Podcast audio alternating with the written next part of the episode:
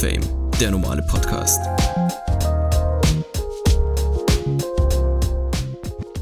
Auch wir haben uns entschieden, kurz in den Sommer zu starten und eine kleine Sommerpause zu machen. Wir sind aber natürlich trotzdem für euch da. Und deswegen haben wir uns was Besonderes überlegt, um euch diese Zeit sozusagen noch mit einer Kleinigkeit zu überbrücken. Und wir haben kleine Snippets vorbereitet. Sowohl Thaddeus als auch ich haben eine Kleinigkeit überlegt, die wir euch mitgeben wollen jetzt für die nächsten heißen Tage.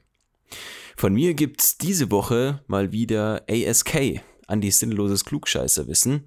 Und ich habe zwei Fakten mitgebracht. Und zwar der eine Fakt, dass man auf dem Wasser schneller Sonnenbrand bekommt. Das ist so eine Behauptung, die viele Menschen aufstellen. Auf dem Wasser bekommt man schnellen Sonnenbrand. Und die Bewertung ist tatsächlich, es stimmt.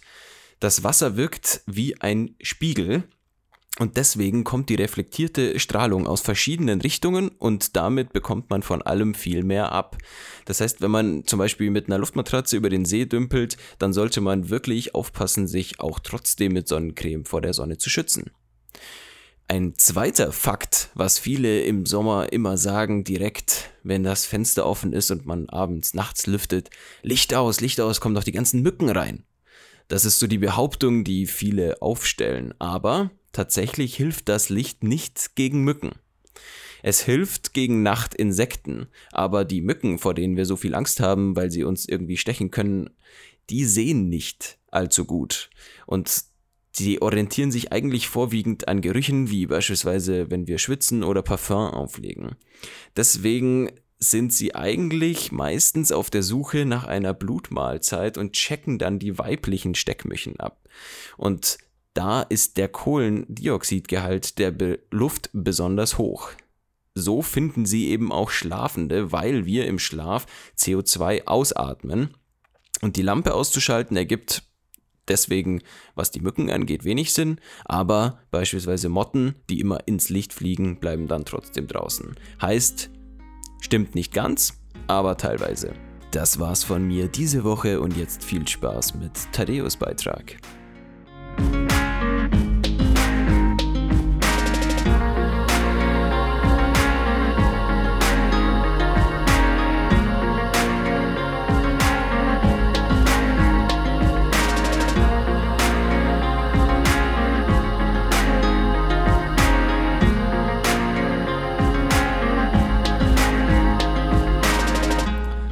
Leute.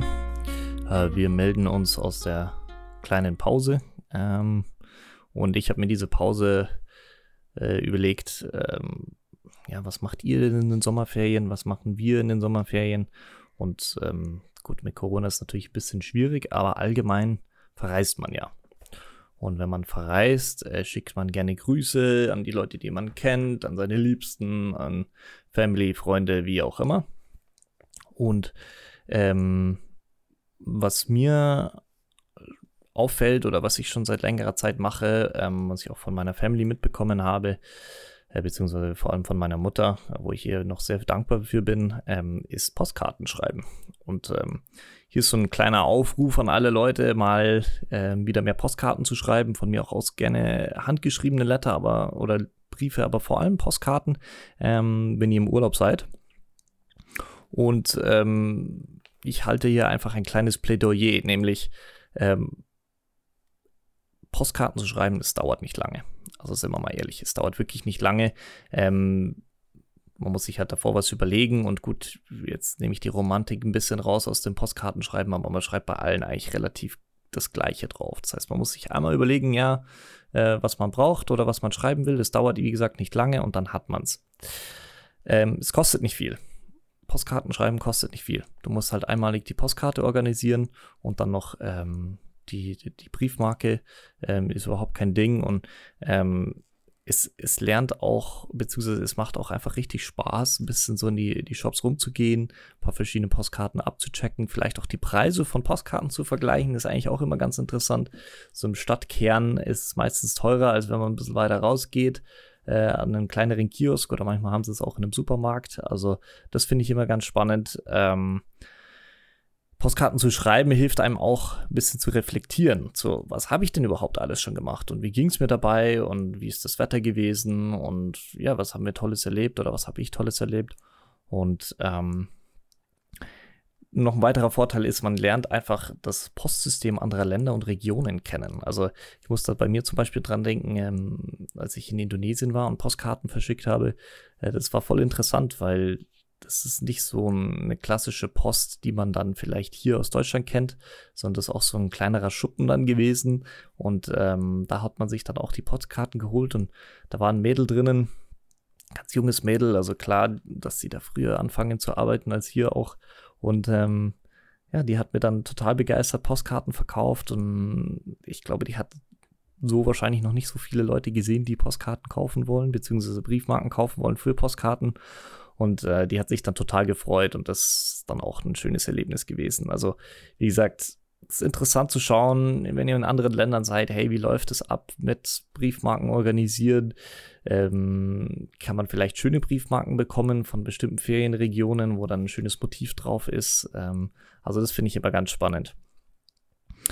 Ähm, und eine Sache, die wahrscheinlich die größte Sache ist und vor allem jetzt mit Corona und so ähm, doch ein großes Thema ist, es schenkt einfach Freude. Und es schenkt nicht nur Freude in Zeiten von Corona, sondern es schenkt Freude in, in einem digitalen Zeitalter, in dem wir uns befinden. Alles läuft per WhatsApp, alles läuft per E-Mail, wie auch immer. Ähm, und sowas Analoges zu bekommen wie eine Postkarte ist einfach, ähm, finde ich, was ganz Tolles. Also allen Leuten, die ich schicke, äh, die geben mir dann auch immer ein tolles Feedback und freuen sich immer dann total, dass sie die Postkarte erhalten haben. Und das wiederum gibt mir dann auch wieder Freude. Also es ist einfach eine Win-Win-Situation meinerseits oder meines Erachtens. Deswegen, ähm, ja, wenn ihr irgendwo seid, schreibt Postkarten, es kommt euch zugute, ich garantiere euch das. Ähm, nehmt euch die Zeit vorm Schlafengehen, vielleicht auch auf der Rückreise in der Bahn oder im Bus ähm, oder im Flugzeug, keine Ahnung, wie ihr reist.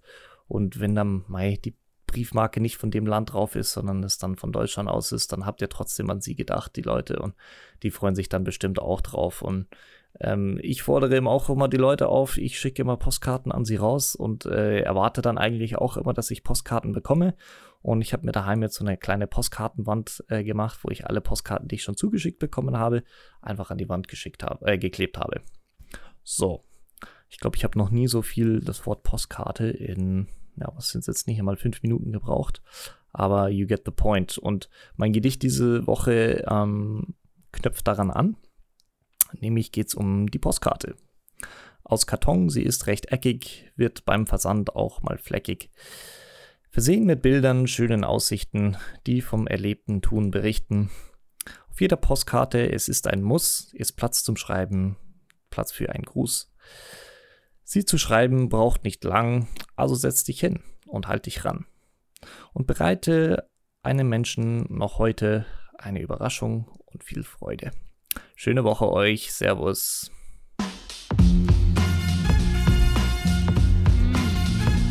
Unfame, der normale Podcast.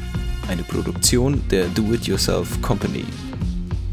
Jetzt auch bei Instagram. Schaut doch mal vorbei.